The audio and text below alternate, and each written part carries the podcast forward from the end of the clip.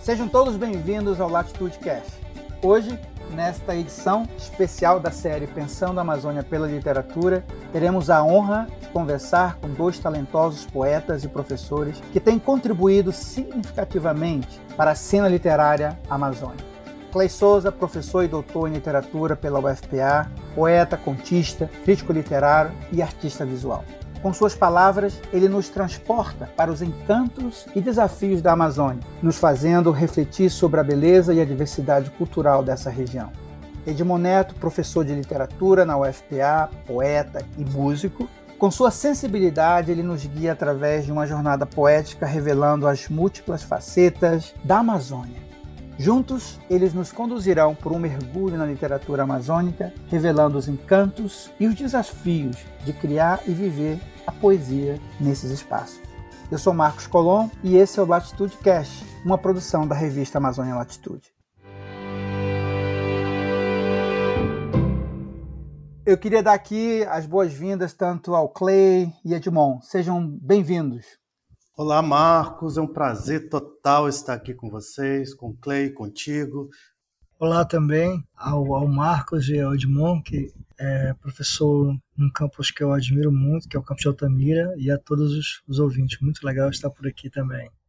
Eu estou muito honrado de estar com vocês. Eu acho que é uma oportunidade única para nós ouvi-los e para começarmos, eu queria que vocês contassem um pouco da, da, trajetória de vocês. Eu sei que são trajetórias ricas, proteicas, música, poesia, arte visual. Então, como vocês começaram esse gostar de poesia e decidiram seguir essa carreira nessa área? Vamos começar aí, Clay.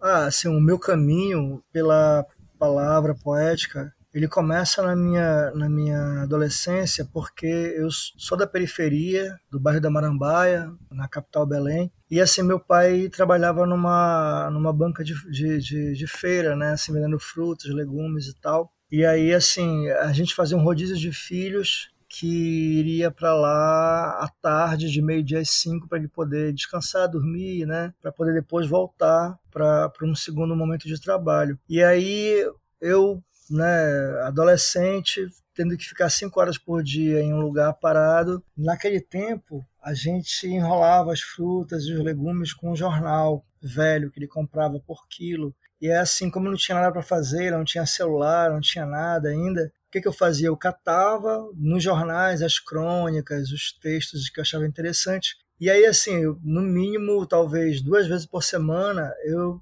tinha cinco horas de leitura. Então, assim, desses jornais velhos, eu fui evoluindo para os livros. Paralelamente a isso, esse foi um, é, a década de 80, né? Então, era um momento em que a música brasileira, é, no rock, que era essa música mais juvenil, se ligava muito à letra, né? A gente tinha os chamados poetas do rock, tinha Cazuza, tinha Renato Russo, tinha Humberto Gessinger, e aí eu me ligava nas letras então as letras de música foram me chamando a atenção, esses jornais velhos foram me chamando a atenção, e a partir daí eu fui buscar os livros que faziam referência, numa, tentando desvendar uma cartografia intertextual. E aí quando eu me vi, eu comecei a escrever, comecei a procurar livros, e aí já fui para esse caminho, né? Porque assim, a partir do momento que eu comecei a gostar de literatura, eu já criei um movimento cultural no bairro de periferia. A gente fazia sarau, a gente fazia festas na praça, e aí eu tentei, eu disse, poxa, eu vou tentar ganhar a vida um pouco com isso. E aí fazer letras,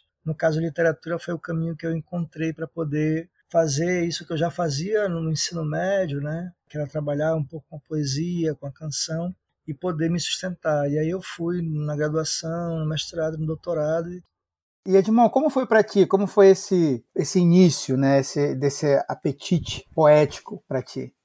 Embora hoje eu more em Altamira, né, estou aqui há quase dois anos, conheço muito pouco ainda da Amazônia, mas a, a minha relação com a, com a literatura e particularmente com a poesia, ela, ela sempre aconteceu. Eu acho que eu sempre fui um poeta. Hoje isso é muito claro para mim. Eu venho do interior de Minas Gerais, de uma cidade chamada Tabuleiro. É uma cidade que não chega a 5 mil habitantes. Então, os meus pais vieram da roça, estudaram até o ensino fundamental, né? Eu venho de uma família de seis filhos, família longa.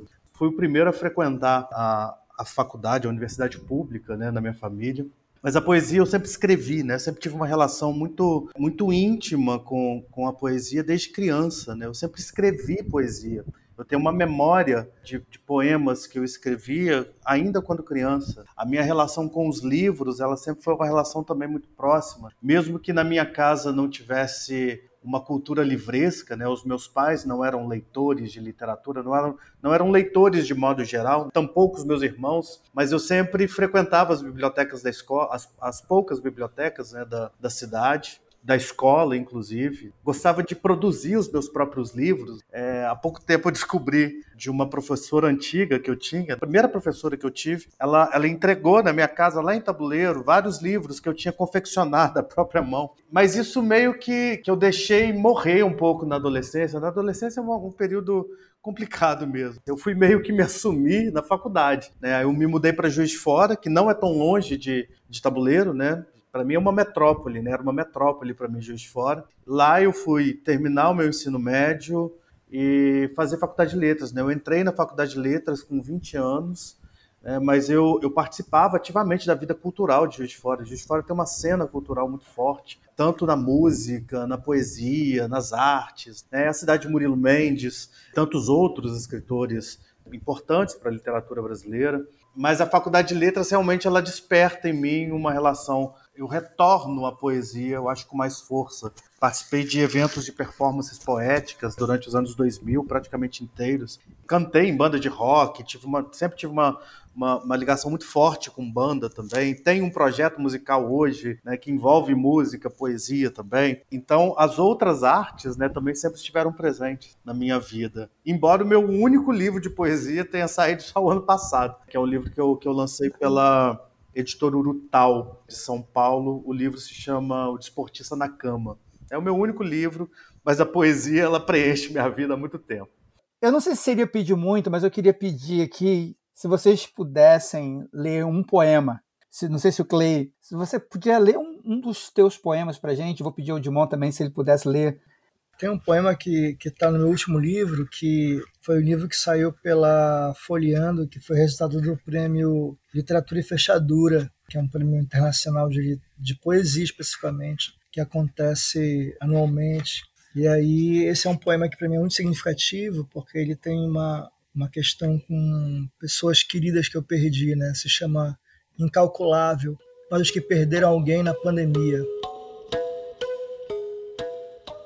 Dentre os últimos números apresentados pela Secretaria de Saúde, havia um que cuidava do pai e outro que cuidava da mãe. Dentre os últimos números apresentados pela Secretaria de Saúde, havia um que todo ano organizava o bloquinho de rua no carnaval. Dentre os últimos números apresentados pela Secretaria de Saúde, havia um que estava quase conseguindo juntar todo o dinheiro para comprar aquele terreno para a família sair do aluguel. Dentre os últimos números apresentados pela Secretaria de Saúde, havia um que tinha medo de deixar os filhos sozinhos no mundo, mas não podia dizer não àqueles doentes que chegavam aos montes no seu plantão. Os últimos números apresentados pela Secretaria de Saúde são uma soma de perdas que não cabem em cálculos ou números.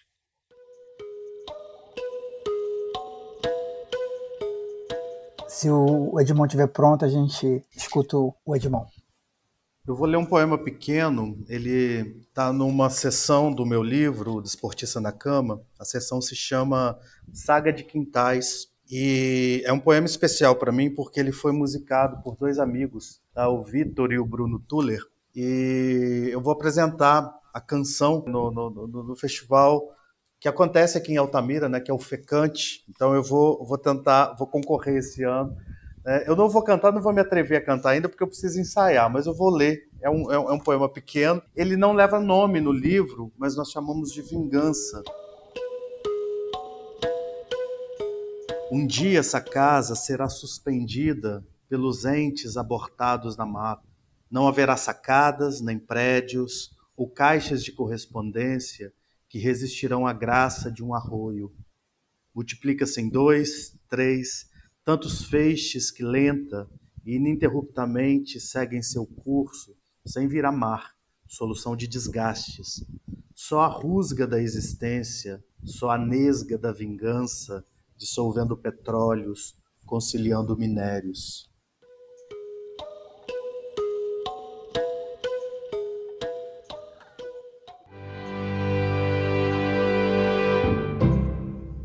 Como vocês definiriam esse papel do poeta, que com a sua poética busca dialogar e trazer, eh, reclamar um papel, eu diria, social mais atuante, né, no contexto que a gente está vivendo atualmente?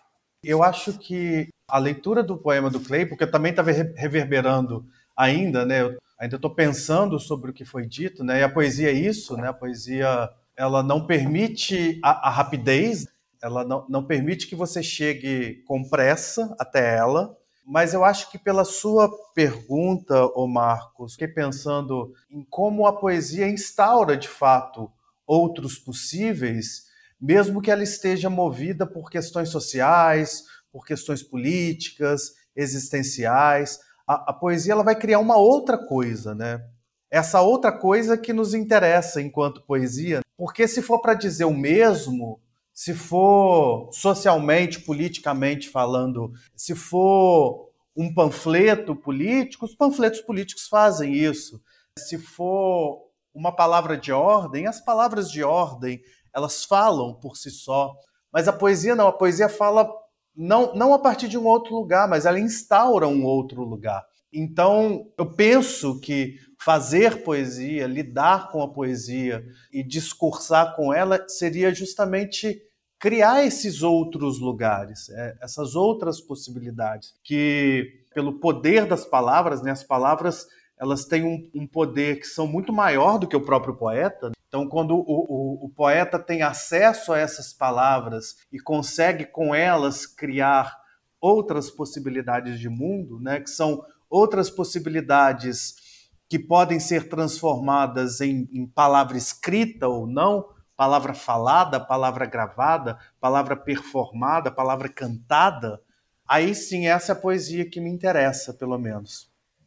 Clay, qual é a sua, sua observação?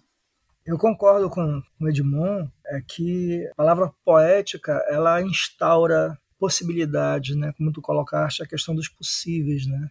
E eu acho que daí a, a grande importância da poesia, porque ela consegue ser uma linha de fuga, ela consegue escapar ao que já está instituído, ao que já é conhecido e apresentar novas possibilidades né, de, de mundo, de existência, porque se a gente pensar que nós conhecemos o mundo pela linguagem e a invenção da linguagem, a gente pode pensar a poesia como a invenção do mundo. E aí, nesse sentido, é, eu acredito que todos os poetas que têm essa percepção estão escrevendo o mesmo poema, sabe? Estão escrevendo o poema de um mundo por vir que aponta caminhos, né? Assim, né? nessa escuridão que nós vivemos, com esse modelo econômico capitalista que destrói a tudo e a todos, a poesia é a possibilidade de nos fazer é, reexistir.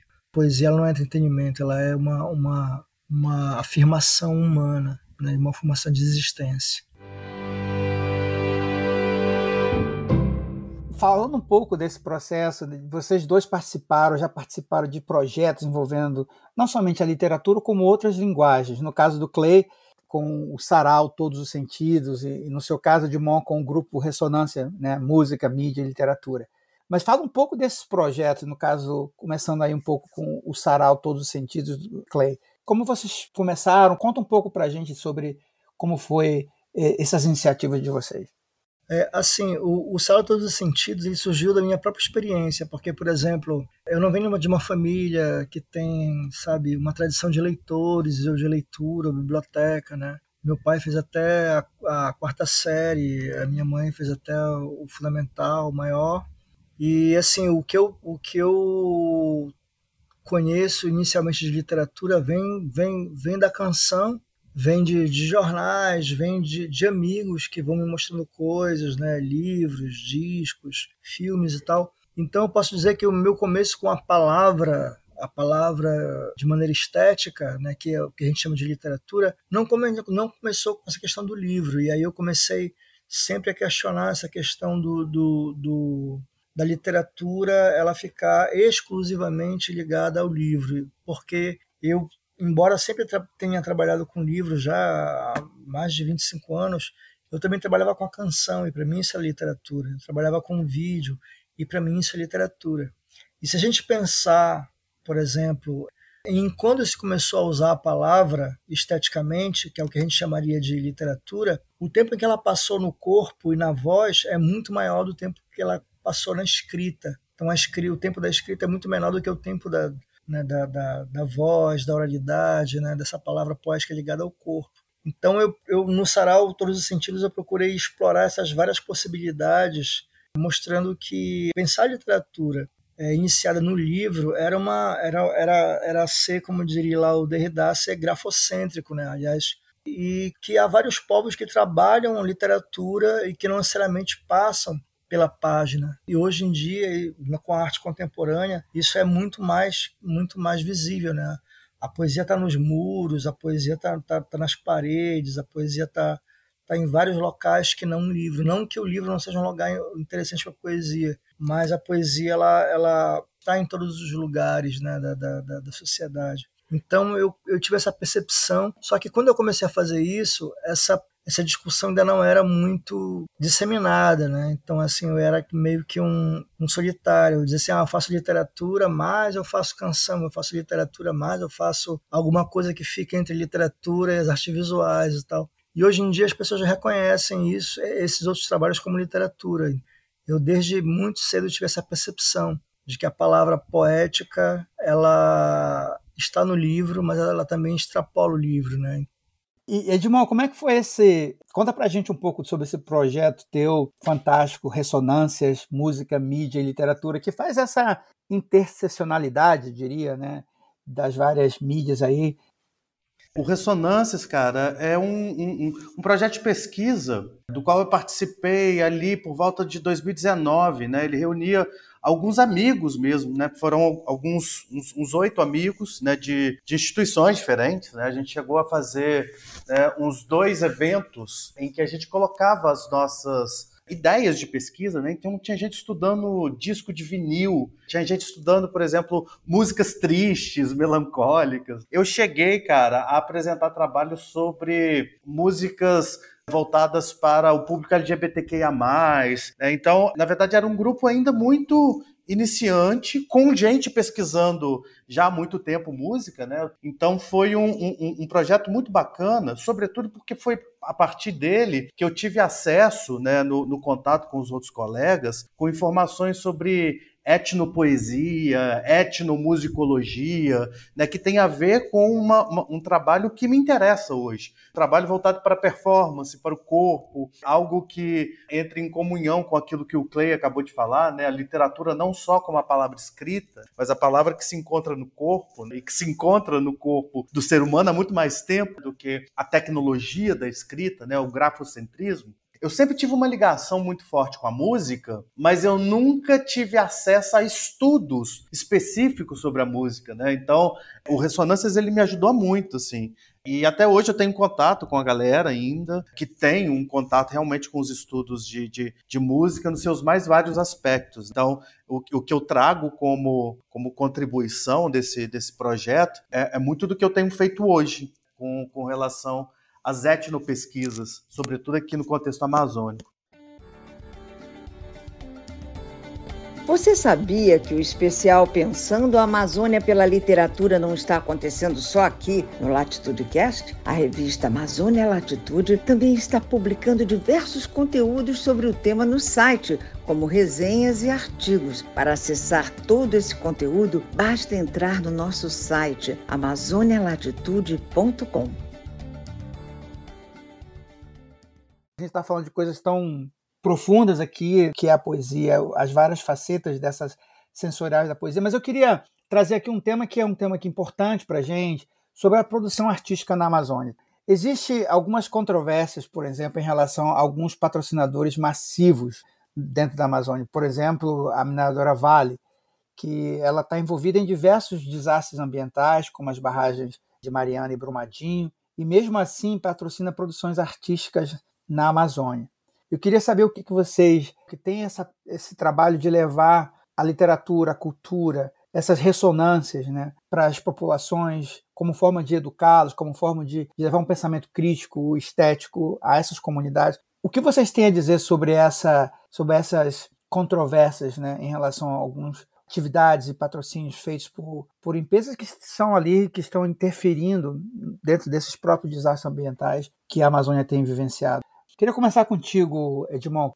Nenhum investimento apaga o que foi feito por empresas criminosas. Então, qualquer tipo de contrapartida social qualquer tipo de iniciativa né, que tenha a ver com investimento em cultura, mas que, que a gente sabe muito bem que, no fim das contas, os interesses são muito voltados para redução de impostos, ou até mesmo criar algum tipo de impressão no interesse público, enfim, pela, pelo que a própria população pensa sobre a empresa, mas nenhum investimento vai apagar o que foi feito. Agora, eu acho que a única uma questão que é importante pensar nesse caso é o que está sendo investido, né? em que, que está sendo investido, né? que tipo de artista está captando os investimentos de grandes empresas, por exemplo, né? seja Vale, seja o consórcio Belo Monte, enfim, quem que está recebendo esse tipo de recurso? Porque, por exemplo, se você pega um artista de grande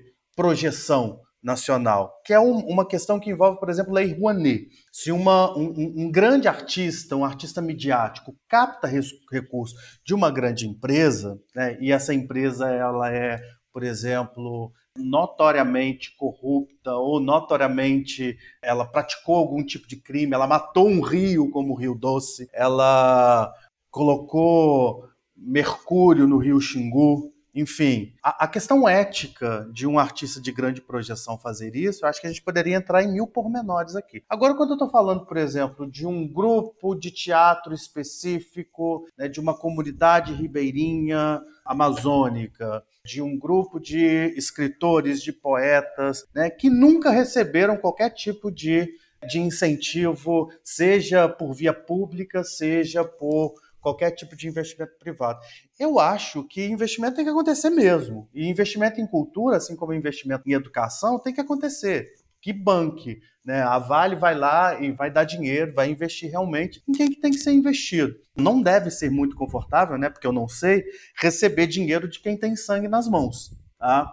Mas eu estou falando de um país, nós estamos falando de um lugar, né, e aí eu coloco a região norte, Amazô as Amazônias de modo geral, que são lugares esquecidos historicamente no nosso país, que não captam recurso ou não recebem recursos de várias áreas, e a gente está falando da cultura que ela é a última coisa a ser investida. Então, por mais que os nossos princípios ideológicos gritem nesse momento, eu acho que investimento em cultura tem que ser feito, tem que ser colocado em público, seja de onde ele vem. Mas é, eu concordo também que é uma discussão em aberto, né? um campo em disputa falar sobre isso.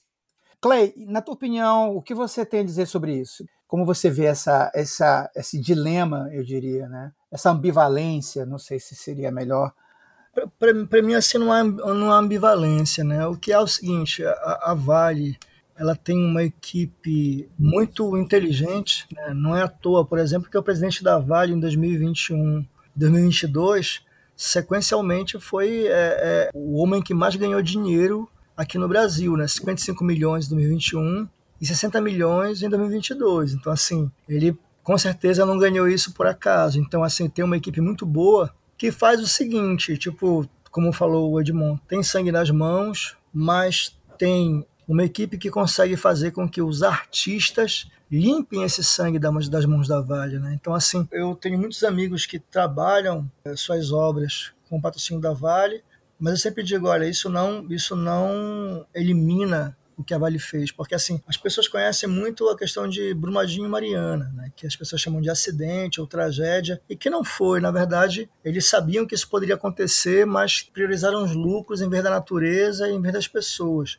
Mas não é só isso, né? Eu tenho um caso particular, porque, por exemplo, quando houve o episódio de Mariana, um amigo meu, eu à época trabalhava em Marabá, na Unifespa, ele foi fazer um ato de protesto em solidariedade às vítimas nas proximidades do trem da Vale em Marabá, e a Vale processou esse, esse meu colega de trabalho dizendo que ele estava impedindo o trem de passar ele, mas alguns alunos, talvez uns, uns cinco, seis, e processou e queria que ele pagasse a pena até o último instante ainda que a pena fosse somente prestar serviços comunitários, mas ela queria fazer uma punição exemplar. Eu só não fui para esse evento porque eu tinha que passar uma prova na hora, então não deu para eu ir. Ou seja, eu ia ser um dos processados porque a Vale ela processa, ela persegue aqueles que não estão de acordo com a sua política. E aí o que, que ela faz? Ela consegue por conta dessa lei neoliberal ligada à arte e à cultura, que repassa isenção para empresas para que elas possam patrocinar, né, o que eu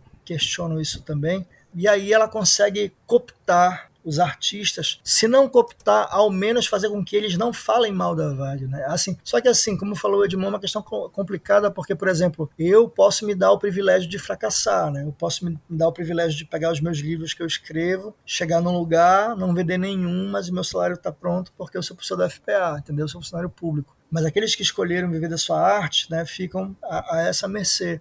E o que eu acho interessante, a cultura nunca foi, foi vista com um olhar mais sério, porque, por exemplo, eu ouvi isso com relação a uma, a uma lei ligada à questão do, do, empréstimo, né? que nenhum, nenhum fazendeiro que tenha relação com o trabalho escravo, ele pode pegar financiamento público. E deveria ter isso também na área da arte e da cultura. Nenhuma empresa que esteja ligada à questão de, de, de morte de pessoas poderia estar patrocinando eventos culturais e artísticos, né? isso deveria existir. Mas não é só isso. A Vale ela é envolvida com um massacre, o massacre da Ponte de 87, ela tem relação com esse massacre, né? ela tem uma relação direta com o massacre de Eldorado dos Carajás também. Então, assim, não é, não é uma questão de, de, de uma empresa que participou de dois acidentes. Ela tem uma política de perseguição àqueles que defendem a floresta e os povos da floresta e, os, e aqueles que são oprimidos pela Vale, e ela neutraliza os artistas que poderiam ser esse campo crítico em relação ao que ela faz. Então, na verdade, o que ela faz é uma estratégia política, e o que ela gasta com a arte para isso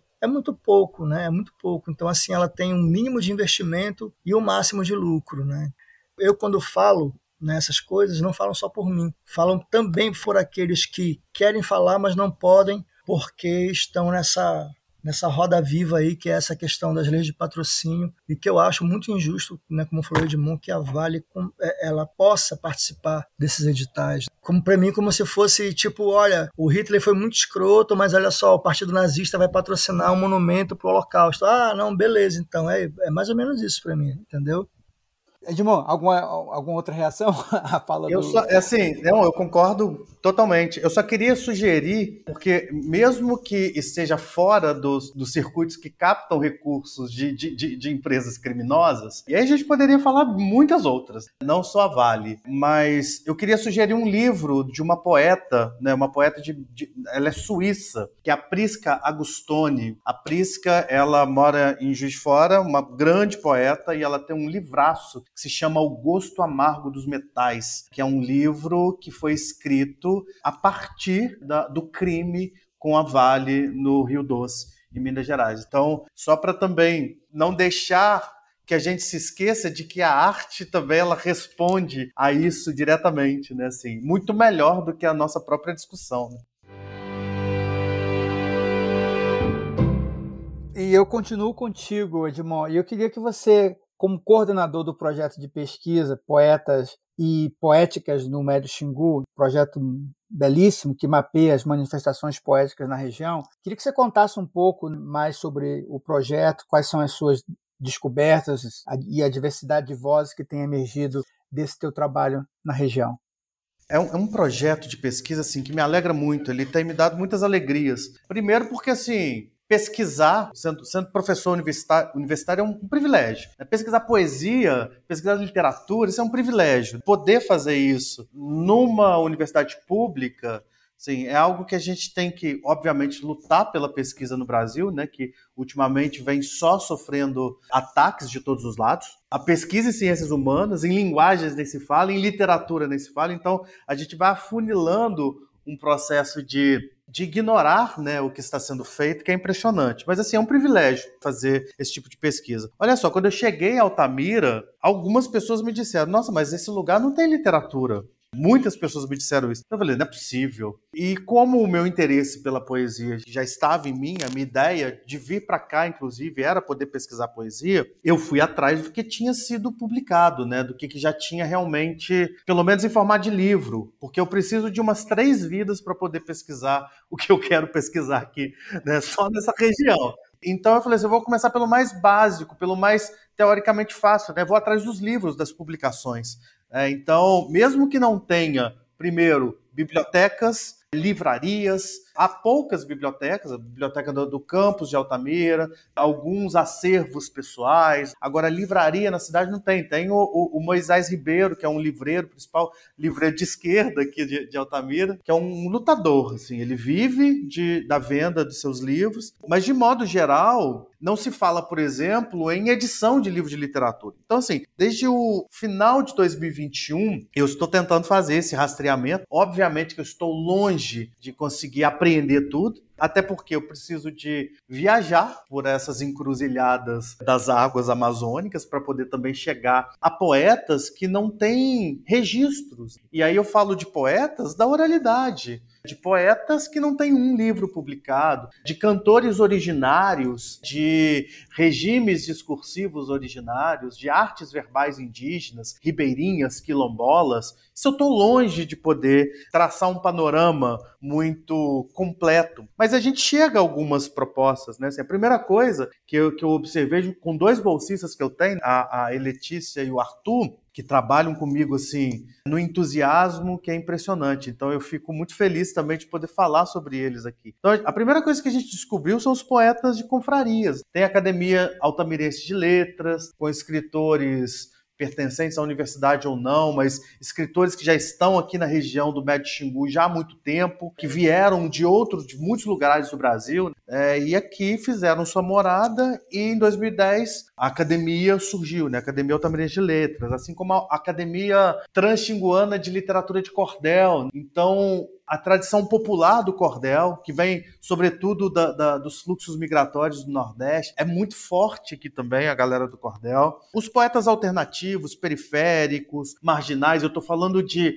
essa, esses adjetivos porque são são auto-intitulações. Tem um coletivo de poetas marginais, tem a galera do hip hop. É impressionante o talento dos jovens de Altamira na produção de poesia vocal. É assim, é um domínio do verbo que eu, que eu, que eu não tenho, por exemplo. Eu estudo, eu escrevo poesia, mas eu, eu jamais seria capaz de pegar um microfone e improvisar uma letra de rap numa batalha disputando com um adversário, né, numa disputa super saudável, inclusive, que eles fazem. Existe toda uma ética das batalhas de MCs, dos slams poéticos, e aqui em Altamira é uma galera da pesada, assim. Eles são muito bons, e eles aprenderam com o tempo a organizarem o próprio grito. É impressionante. Todo mês eles ocupam os espaços públicos. Tem o Joaca Barros, que é um jovem talentosíssimo daqui. Ele, ele é um multiartista. Ele produz vídeos, ele produz o videoclipe da galera. Ele, ele é o MC que conduz as batalhas eu fico muito animado em poder conhecer essa galera e poder estabelecer um contato mais próximo, que é o que eu tenho tentado fazer para contribuir, porque eu acho que a, a, pesquisa ela, ela vem de modo colaborativo, senão ela não faz sentido, eu não faço nada sozinho. Aí tem também a galera muito vinculada à universidade, né? O Paulo Vieira, que é de Belém, que é um poeta, tá aqui, ele faz também o rolê dele na Faculdade de Universidade. É um poeta que tem um trabalho com a poesia com crianças em comunidades aqui do Médio Xingu. Tem um poeta que ele é de Curitiba, que ele é professor, agora me fugiu o nome dele, porque é muita, é muita, muita é gente. É muita gente. Ele é de Curitiba, mas ele faz um trabalho com ensino de engenharia ambiental e a poesia. É impressionante, tem uma questão pedagógica com a, com a, poesia, que é muito importante, que é interessantíssimo também observar aqui. E, claro, as poéticas originárias, que aqui nessa região ainda são praticamente intocadas, né? Assim, o que foi, o que a gente sabe sobre os povos indígenas, que são muitos aqui, né? São, é uma região multilingüe, vem da antropologia. E nem todos os antropólogos têm o um interesse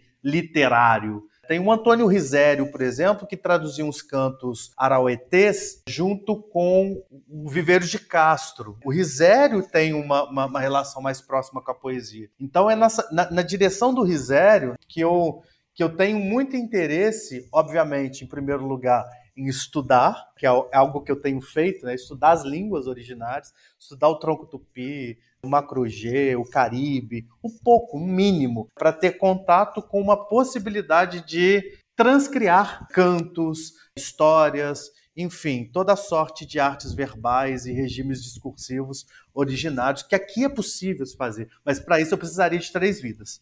Eu queria só te fazer uma, uma pergunta, dentro dessa diversidade de vozes representatividades, mulheres, comunidade LGBT, como é que você tem observado esse mapa que você está fazendo dessas manifestações poéticas? A, a, a, nossa pesquisa ela não conseguiu, por exemplo, mapear informações socioeconômicas muito específicas, até porque a gente tem aí um universo de 70 expressões poéticas, e aí são, são expressões individuais e coletivas. Então, muitos nomes, por exemplo, que são nomes, às vezes, é um, um, poeta que publicou um poema numa antologia tal, e aí eu não tinha informação suficiente para poder entrar em contato. Então, existem algumas lacunas do ponto de vista das informações socio socioeconômicas e socioculturais, de modo geral. Mas, assim, em termos de gênero, e aí sendo bem binário mesmo, assim, a gente encontrou, inclusive, um, um, um equilíbrio entre homens e mulheres. Agora, o que chama atenção é justamente a ausência de escolarização formal. Isso é muito comum. Eu vou destacar o nome de um, de um Eu poderia né, chamar atenção para alguns aqui. O Paulo Vieira, por exemplo, vai sair um texto meu. Eu coloquei um, um poema chamado Xingu, belíssimo do Paulo Vieira. Ele vai estar em dois textos que estão para sair aí, né, assinados por mim né, já é um nome, já é um poeta que eu acho que estabeleceu uma relação com a região e que merece ser lido. Mas eu, eu vou destacar o nome do João Mendes, que ele é um poeta de Medicilândia, ele é um poeta analfabeto. Ele nunca escreveu um livro, mas o livro dele, que se chama Poemas e Cantos, ou Cantos e Poemas, agora não me lembro, ele foi, digamos, doxografado, ele foi escrito, transcrito por vários colaboradores que ouviam os poemas e os cantos e transcreviam. Então é um livro que mereceria, que eu tenho olhado para ele com, com, com, muito carinho, né, com muita dignidade. Na verdade, fazer esse tipo de pesquisa é dar dignidade a quem nunca teve dignidade, nunca recebeu um tratamento digno. E então é, eu olho com muito carinho para o livro dele, porque tem, tem versos para mim que são versos que poderiam passar poderiam passar batido por muita gente, né? Mas eu me lembro de um canto dele que ele fala sobre o Dom Evelyn, que é o bispo que, que ficou muito tempo aqui na, na, na, em Altamira, e que ele fala num canto, né? Um canto religioso. Ele fala o seguinte: hoje aqui na Prelazia,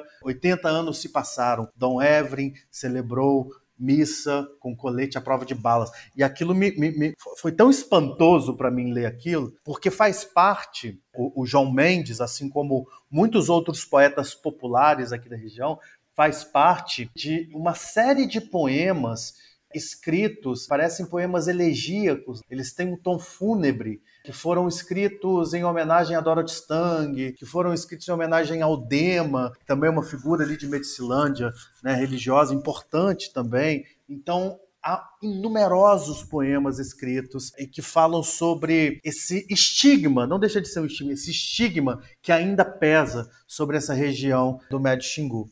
Queria convidar até os nossos ouvintes que venham apoiar projetos nessa região, para descobrir, para trazer para a superfície essas vozes, como a do João Mendes e de outros tantos, como você disse, e apoiar essa pesquisa que você está fazendo, que eu acho que vai ser de, de uma relevância incrível. E, e eu queria continuar na mesma conversa ainda com o Clay, porque a obra do Clay são viagens sensoriais pela Amazônia, Clay. E eu queria que você falasse um pouco da influência dessa região tão rica e tão diversa, que faz parte do teu, teu repertório de experiências, e como que essa diversidade, essa exuberância, ela está representada, está caracterizada, ela está manifesta na tua poética. O meu trabalho que se liga à Amazônia, porque assim, eu, eu como professor tive o privilégio de ir para muitos lugares, né? E presenciar muitas, muitas vivências em que há uma estreita relação entre o humano e a natureza, né? E aí essa, essa divisão clássica do Ocidente do humano como aquilo que é o distanciamento natural é algo que a minha poesia ela tenta quebrar por aquilo que eu percebo, né? Sensorialmente, a questão sensorial, a questão do, do modo de perceber né? a vida, né? o cosmos. Então, assim, eu acho que a minha poesia, na verdade, é uma espécie de registro de aprendizagem dessas outras vivências, porque a gente é da universidade e a universidade ela é por excelência esse lugar que distancia, né, na sua origem ali, o humano do natural. Então, é, a minha a minha poesia ela ela vem de um aprendizado de como a Amazônia ela serviria como uma possibilidade de uma outra existência humana. Quando eu publico, quando eu escrevo, sobre essa temática, para mim, é, é, a reverberação de um outro ethos, de uma outra forma de ser. E aí, não somente eu, né? Assim, existe uma tradição de autores que, por serem da Amazônia, são são muito importantes para o mundo. Né? Por exemplo, durante muito tempo houve um debate, por exemplo, com relação ao Alcides Jurandir. Ele era regional ou era universal? E, na verdade, não sacaram, por exemplo, que o que ele estava falando era que havia uma outra possibilidade de pensar humano e que isso se ligava à vivência dele, por exemplo, como quilombola no Marajó, na Amazônia, entendeu? Então ele questionou os naturalistas, né? Ele questionou aquilo que o modernismo não fez. Então nesse sentido ele é, ele é meio que antimodernista, né? Ele foi o primeiro autor da literatura que bateu de frente com aquilo que era um marco do modernismo brasileiro, que era o Gilberto Freire, por exemplo. Ele mostrando que havia uma, uma outra uma outra possibilidade de perceber nos povos de, de herança africana. E essa consciência ele teve pela vivência dele de sujeito afro-amazônico, em que há uma relação estreita desses sujeitos que se realizaram aqui na Amazônia, né? Então não somente ele, né? A gente tem ele, a gente tem, por exemplo, também Paz Loureiro e tal. Então eu tenho uma, uma espécie de, de felicidade de me dizer pertencente a uma tradição de escritores que conseguiram contribuir com uma percepção de mundo, de universo, que hoje, hoje é uma demanda. Né? Então, nesse sentido, são universais porque apresentam demandas universais hoje em dia mais do que nunca. Né? E eu queria só acrescentar aqui uma, uma pergunta que talvez pudesse estar relacionada. Essa representação da poesia em, em outras áreas, que a gente vê isso em, em muitos autores, como você colocou, na tua poética, como essa relação se dá da poesia e as artes amazônicas em geral. Como você faz essa tessitura? De que maneira ela está embrenhada né, ou até mesmo diluída dentro da tua poética? É porque assim, tu precisa perceber as Amazônia, essa, essa divisão disciplinar, né, do que é poesia, do que é prosa, do que é palavra, do que é imagem, isso aí é uma coisa bem uma doença ocidental, né? essa divisão entre gavetas. Né? Então, tu chegas, chegas na Amazônia e aí tudo é entrecruzamento, tudo é rizoma. Então, o rizoma ele aparece na, na minha poesia, ele está nessa realidade. Tu vês, por exemplo, é, a, a cultura indígena, né? Tu tens o canto, a esse canto se liga a um gesto, a esse gesto se liga a, uma, a um tipo de pintura, a um tipo de traço, se liga a um tempo, se liga a um espaço. Então, assim, a minha poesia ela é confluente e ela é, e ela é intersemiótica porque a realidade amazônica é assim, entendeu? Assim, não, é, essa, essa divisão. E aí é que é interessante, né? Porque se fala assim, ah, nas pesquisas de leitura, por exemplo, se diz que a Amazônia é um lugar onde, onde a literatura tem menos penetração, porque são onde as pessoas consomem menos livros. Mas aí, como mostrou o Edmond, vá ver os cantos dos povos originários, vá ver suas danças, vá ver suas pinturas. A poesia, ela não é abarcável né? ela não é abarcável, ela é imensa e também sempre em processo de transmutação, de diálogo e de contato, como é o próprio bioma. Então, assim, não tinha como eu fazer uma poesia assim, ah, eu sou poeta do livro e agora eu sou. Não, tudo tudo está entrecruzado, porque esse é um aprendizado que a gente tem na Amazônia. Né? Não sei se o, se o, se o Edmond é, concorda comigo, mas assim, desde, desde que eu, eu comecei a escrever, isso para mim é uma, uma, é uma percepção, né? Essa visão não disciplinar, não não fechada em caixas. Então, acho que, que é uma outra perspectiva, né? Que bonito. Irmão, algum. Na verdade, eu acho que a, a, a, o que o Clay está falando está me ensinando neste exato momento, porque assim, eu sempre tive essa, essa, essa percepção rizomática das coisas, né? Eu sempre me interessei muito, inclusive, por alguns pensadores franceses, né? E, e pós-estruturalistas, mestrado, doutorado, eu, eu nadei de braçada aí nessa, com essa galera. Mas eu tenho entendido isso agora de um modo muito mais interessante, muito mais profundo, inclusive estando aqui, né? Assim, a Amazônia ela tem me ensinado, tem me dado umas rasteiras, umas, umas porradas, que eu acho natural, acho importante, inclusive. E tenho escrito, porque eu tenho pensado o que é viver na Amazônia, o que é pesquisar na Amazônia, viver e estudar, viver e escrever, viver para a arte. E as coisas realmente elas não têm hierarquia aqui. Essa deshierarquização das coisas aqui na Amazônia é tudo muito radical. Então, os meus poemas eles mudaram completamente, né? Assim, o meu, meu processo de produção escrita, desde o momento em que eu pisei aqui, tem sido uma redescoberta do mundo. Acho que o mais importante, eu acho que a Amazônia, ela te dá um espelho, ela te situa como talvez em nenhum outro lugar consegue fazer, sabe? Ela te dá um espelho, você consegue enxergar o outro e se enxergar de um modo muito claro. Obviamente que esse olhar para o outro é uma das questões mais importantes que se, se colocam para o nosso tempo. Né? Ouvir o outro é uma das coisas mais importantes para o nosso tempo. Mas é importante saber quem se é para que a gente parta o nosso olhar e direcione o nosso olhar para o outro. Você está gostando da série Pensando a Amazônia pela Literatura? Se a resposta é sim, não deixe de nos acompanhar nas redes sociais para receber atualizações sobre todos os temas especiais que ainda podemos abordar. No Instagram, somos arroba Revista Amazônia Latitude. No Facebook, no LinkedIn, somos Amazônia Latitude. E no Twitter, somos arroba Amazônia Latitude com demudo no final. Eu queria entrar agora na questão do ensino e aprendizado de literatura. Tanto você, Clay, né, como você, Edmond, são professores de literatura na Universidade Federal do Pará, a UFPA. E se vocês acreditam que o ensino da literatura na Amazônia dá a devida representatividade aos autores e às, às obras da Amazônia, né, amazônicas, como eu ensino, como vocês, como professores, no, na sala de aula, nesse, nesse dia a dia, esse ensino ainda é feito a partir de uma perspectiva de fora da região ou ele já é uma, um processo de, da mudança de chave? O Edmond começa.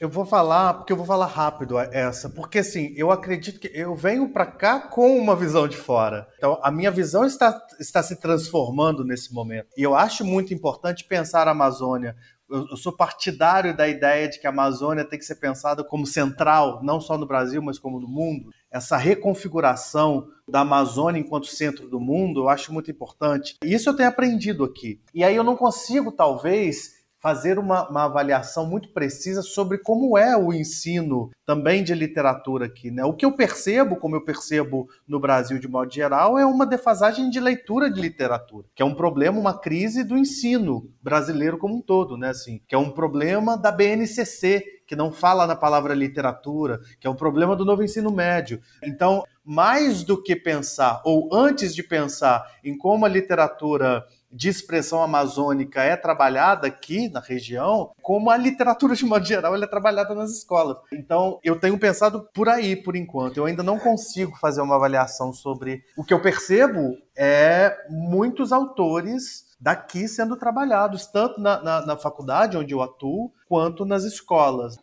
Clay, para ti, como é que você vê essa, essa questão do ensino da literatura na Amazônia?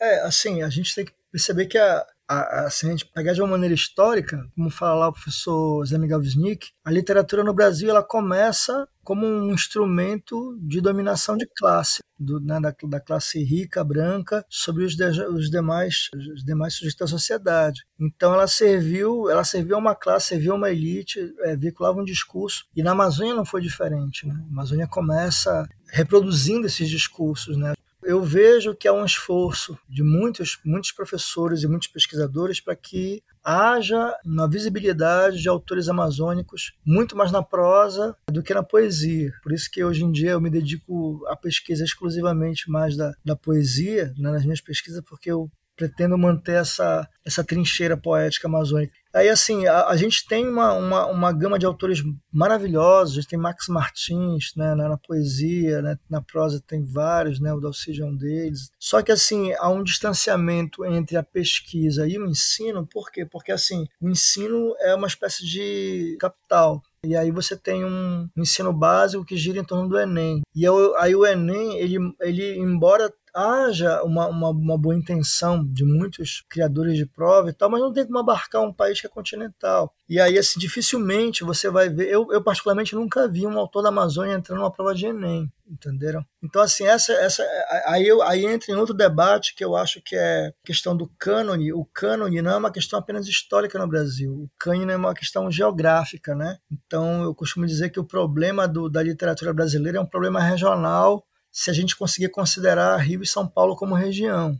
E aí se perde muito, né? Se perde muito porque essa riqueza desses autores amazônicos ela não, não é trabalhada muito no ensino básico e na, na graduação ela é um pouco trabalhada, mas ela é trabalhada é, esporadicamente. Então, assim, eu tento fazer isso com meu grupo de pesquisa. Eu tenho um grupo de pesquisa chamado GRE Amazônia, que trabalha representações da Amazônia na literatura, no audiovisual e na canção. E aí a gente produz TCC, trabalhos de mestrado. Na graduação também trabalho, mas ainda é, é, é preciso que isso seja, para mim, institucionalizado. E eu estou falando só daquele, daquela literatura que a gente considera literatura no sentido tradicional, do, do, livro escrito. Né? Se a gente pensar nas outras produções, da oralidade, do corpo, isso, tá, isso é intocado. Né? E, e o que é interessante é que essas produções elas existem e ela, eu não vou falar resistem, porque resistir é diminuir, porque assim, elas existem de uma maneira maravilhosa, apesar de tudo que se faz contra ela, né? Por exemplo, assim, a gente tem, eu vou dar um exemplo para vocês assim do que eu tô falando com relação ao Boi Bumbá, por exemplo. Uma vez eu vi uma entrevista do, do Benedito Nunes, e aí perguntaram pro Benedito Nunes assim, o que, que ele achava de o Boi Bumbá não ser apoiado pelo Estado. E aí ele falou o seguinte: olha, se o boi bumbá para existir tiver que depender do Estado, é melhor que ele tenha uma boa morte. Na época, eu achei isso uma frase de efeito bem interessante, mas depois eu li um outro texto do Benedito Nunes em que ele se, ele se lamentava de que as pessoas não conheciam e valorizavam o Teatro da Paz e tudo que ele representava e tal e tal, que é essa cultura da Belle Époque, né? Aí hoje em dia eu faço a comparação. O boi e a poética do boi, né, as toadas do boi, elas se garantem, elas atravessaram repressão, atravessaram a polícia, atravessaram, sabe, lei, atravessaram juiz e estão aí. Tirem o patrocínio de um ano das óperas do Teatro da Paz para ver se ele se sustenta. Então essa arte, ela sobrevive, não somente sobrevive, ela consegue impor sua beleza com toda a sua força, entendeu? Então, assim, é preciso que a academia, que nós, né, da, na academia, consigamos ver essa, essa possibilidade, porque não se trata de uma questão de cota, ah, vamos incluir os excluídos, não, há uma potência e há uma beleza fantástica nessas manifestações, que não são apenas matéria-prima para criações vanguardistas, modernistas, etc. São criações potentes, esteticamente ricas, que, além de ter a sua beleza, ainda conseguem atravessar todo esse, esse, esse mar de censura, de perseguição e de opressão por séculos. Né? A gente está aqui nesse diálogo proteico, de essa conversa proteica e rica, e a gente está chegando já quase ao nosso final aqui, mas eu queria abrir aqui para esse diálogo ainda ficar ainda mais, mais rico, e queria que você fizesse uma pergunta para o Edmond Clay, e em seguida o Edmond fizesse uma pergunta para você. É, assim, Edmond, eu, eu, eu vi ele falando sobre a questão de como a Amazônia trouxe outras possibilidades poéticas, mas assim, eu queria saber se isso se manifesta nessa maneira intersemiótica, né, ou como diz outras pessoas, de maneira interarte. Se isso fez com que ele trabalhasse além do poema no papel também a canção, o vídeo, o corpo e como é que ele pensa agora tanto a produção dele quanto a pesquisa dele. Legal, Clay. Valeu pela pergunta. Bom, desde que eu cheguei aqui, eu, eu, tenho um projeto de musical, né, chamado Los Românticos Experience. É um projeto em que eu toco bateria. e é um projeto com um amigo meu, né, dois amigos na verdade, o André Monteiro e o Bruno Tuller. O André ele toca teclado, canta, o Bruno toca baixo, canta, eu toco bateria e canto. É assim, Bruno é professor de história, o André é professor de literatura, poeta também. Então a gente já vem também de uma relação E, e, nenhum dos três são profissionais. Eu, eu, aprendi a tocar bateria com eles, o André já tocava um pouquinho de teclado. Então a gente fez um projeto, registramos esse projeto e o ano passado a gente fez um videoclipe, um segundo videoclipe para a banda. E parte desse videoclipe eu gravei aqui em Altamira, com a imagem das pessoas, com, com, com foco nas pessoas. Um amigo meu, Breno Pauxis, que é daí de Belém e, e é professor aqui também, ele participou com uma. E eu, eu produzi o vídeo, né? Assim, eu dirigi, selecionei as imagens, editei, fiz tudo praticamente.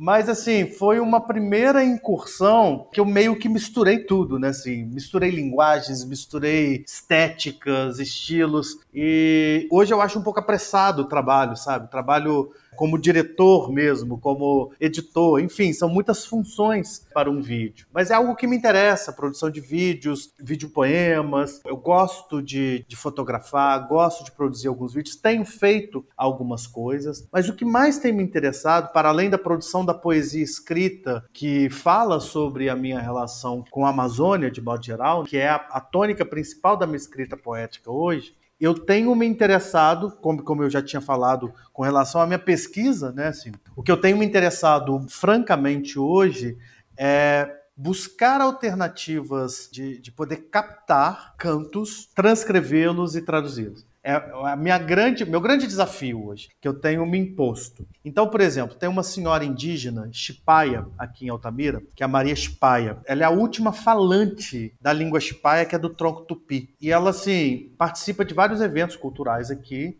Normalmente ela abre os eventos fazendo, apresentando um canto, cantando alguma, é, alguma música. Ela tem poucos registros, tem um filme sobre ela, na verdade, fizeram um filme, saiu ano passado. E tem um vídeo da Casa de Memória que ela gravou, que ela canta dois pequenos cantos, e eu consegui uma transcrição de um deles, que é o canto do macaco. E eu tô aqui quebrando a minha cabeça, muito entusiasmado, muito curioso para poder entender e decodificar isso, transformar esse canto numa versão em português esteticamente eficaz. Eu acho que é, é um, um, é um projeto meio ambicioso, é, mas ele é um projeto para poetas, para poetas que têm interesse em tradução, mas no sentido realmente de poder criar algo esteticamente eficaz. Né? Então, eu acho que isso passa por essa relação intersemiótica, e está dentro de um projeto etnopoético, está dentro de um projeto de literatura expandida. O nome a gente decide depois, mas é o que eu tenho pensado e tenho feito ultimamente. A pergunta que eu queria fazer para o Clay tem a ver com, com muito do que a gente conversou aqui hoje, né? Eu me interesso quase que exclusivamente pela poesia, mas eu consigo enxergar a poesia, por exemplo, no Dalcídio, né? Eu acho que o Dalcídio é um enorme poeta, um grande poeta, e mesmo lendo os romances, eu acabei de fazer uma resenha sobre o Ribanceira. Nossa, mas eu tomei uma coça. Eu já escrevi sobre o Chão dos Lobos também. Agora terminei uma, uma, essa resenha sobre Ribanceira, que é um livro pesadíssimo, super complexo, né? Justamente porque as técnicas utilizadas ali são técnicas que fazem muitas coisas confluírem, tempos, espaços, enfim. E eu acho que isso é coisa de poeta.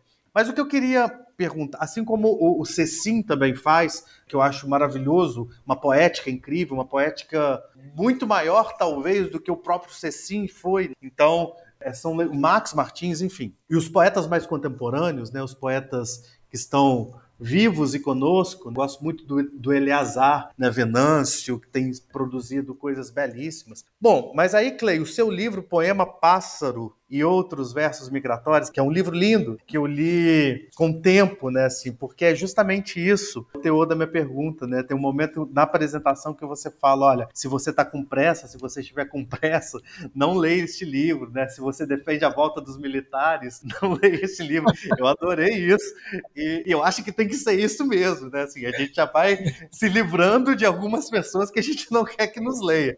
Mas é sobre o tempo que eu queria perguntar, porque é uma pergunta que me interessa. Muito do que você disse hoje me ensinou, né? eu já, já penso diferente a partir daquilo que você falou. O tempo da poesia ele é um tempo específico. O tempo da Amazônia, ele também é um tempo específico. Quando eu cheguei à Amazônia, eu estranhei o tempo daqui, das pessoas, o tempo que as pessoas levam para viver, o tempo que as pessoas levam para fazerem as suas coisas ao longo do dia. O cotidiano é outro o clima é outro, e isso modifica radicalmente a nossa relação com o tempo. Eu queria te fazer uma pergunta direta, depois desse preâmbulo imenso. A Amazônia é a poesia? Para mim, total.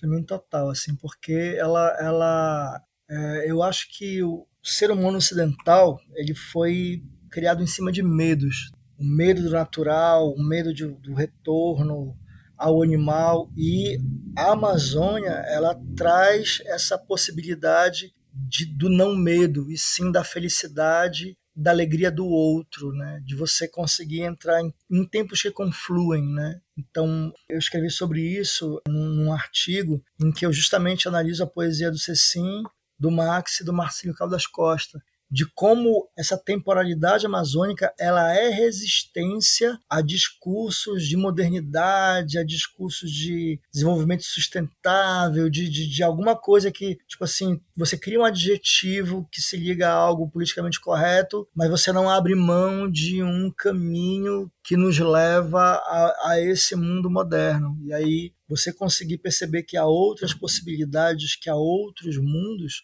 isso é a essência da poesia, porque a poesia em si, na sua raiz, ela é criação, né? Então, quando você consegue ver isso e vivenciar, né, se entregar a outros tempos, você sai de si mesmo. Você sai de si mesmo, você consegue apreender o outro ou, ou os outros. Com relação ao Dalcide, para tu ver o que é a questão do tempo, né? É que eu, eu, conheci, eu admirava e admiro muito, para mim, um grande músico é, brasileiro chamado Walter Freitas, né? Assim, é o único músico do Brasil que tem só um disco e ele é idolatrado aqui em Belém, que é o Tuiabaiacuá, né? O nome do disco dele é chamado é, o nome do disco traduzido seria A Sabedoria dos Antigos Pajés.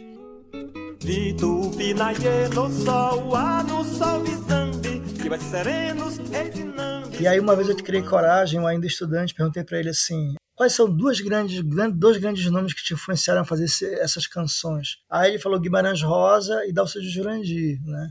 E aí, assim, Guimarães Rosa eu entendi porque eu via que ele né, cria neologismos, ele pegou a, fala amazônica e recriou esteticamente, mas o Dalcídio eu não entendi direito, assim, ah, talvez seja um motivo amazônico. E aí, depois de ler toda a obra do Dalcídio Jurandir, os dez livros do, do não somente não só não li o, o, o, livro que ele escreveu lá no Rio Grande do Sul, na né, Linha do Parque, mas depois de eu ler toda a obra do Alcide, os 10 do ciclo do ciclo do Extremo Norte, eu percebi que ele pegou frases dos romances e colocou como versos. Ele fez uma apropriação parafrásica, né? Então assim, eu levei eu levei 20 anos para entender esse processo poético. E a poesia é isso. Na poesia, mais do que uma escrita, mais do que uma palavra, ela é esse processo de vivência e de experienciação de uma outra possibilidade, né? E, e aí eu acho que isso está na poesia do Cecim, na do Max, né? na do Marcelo Caldas Costa, na do Paulo Vieira, né? Que, que é um grande poeta também. Isso está no Dalcídio. Então, assim, é,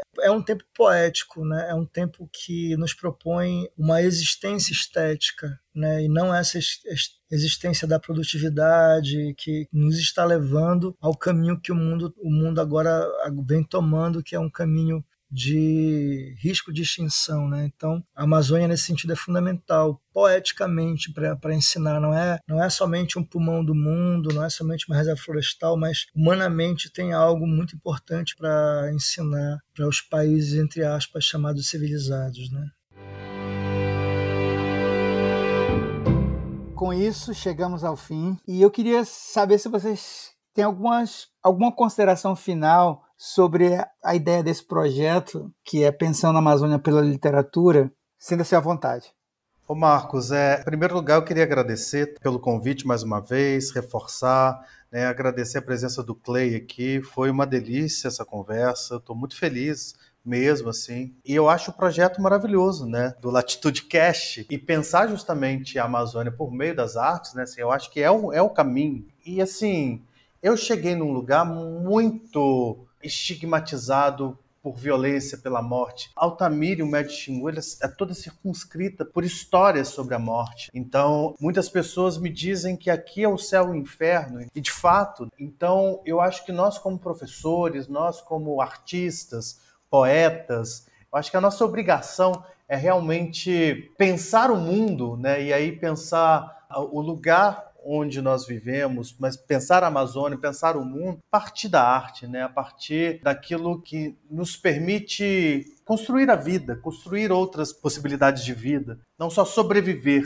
E pensar isso por meio das artes, eu acho que é transformador para a gente, para que a gente realmente consiga viver de outra maneira, para que a gente consiga transformar o nosso entorno e as pessoas que se encontram no nosso entorno.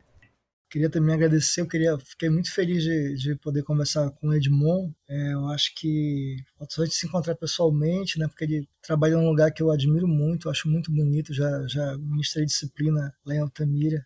E assim, tem uma fala que eu acho que me contempla. Uma vez eu ouvi uma, uma aula inaugural de um programa de pós-graduação no Maranhão que foi feito pelo professor Aldrin Figueiredo, em que ele fala de um pensamento literário, né, um pensamento poético, né? Então assim, pensar a Amazônia por meio da literatura, né? Na verdade, a literatura, a literatura foi a primeira que pensou a Amazônia, né? Se a gente pensar, por exemplo, em Inglês de Souza, é, em José Veríssimo, se a gente pensar até mesmo mais para cá, né, no Márcio Souza, foram os, os, escritores foram os primeiros que começaram a pensar a Amazônia, os que são da região que pensam a Amazônia, que não são não são de fora. Então, acredito muito nessa, nessa literatura como um ensaio de um pensamento profícuo sobre, sobre esse universo. Então, parabenizo o Latitude Cast nesse sentido, porque materializa uma coisa que eu acreditava, mas que ainda não tem muito espaço. Né? Muitas pessoas pensam, ah, a literatura é matéria para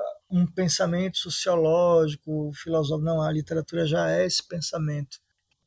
Eu queria agradecer outra vez ao Clay e ao Dimon pelo esse papo rico e proteico e que a literatura e a poesia continuem vivas.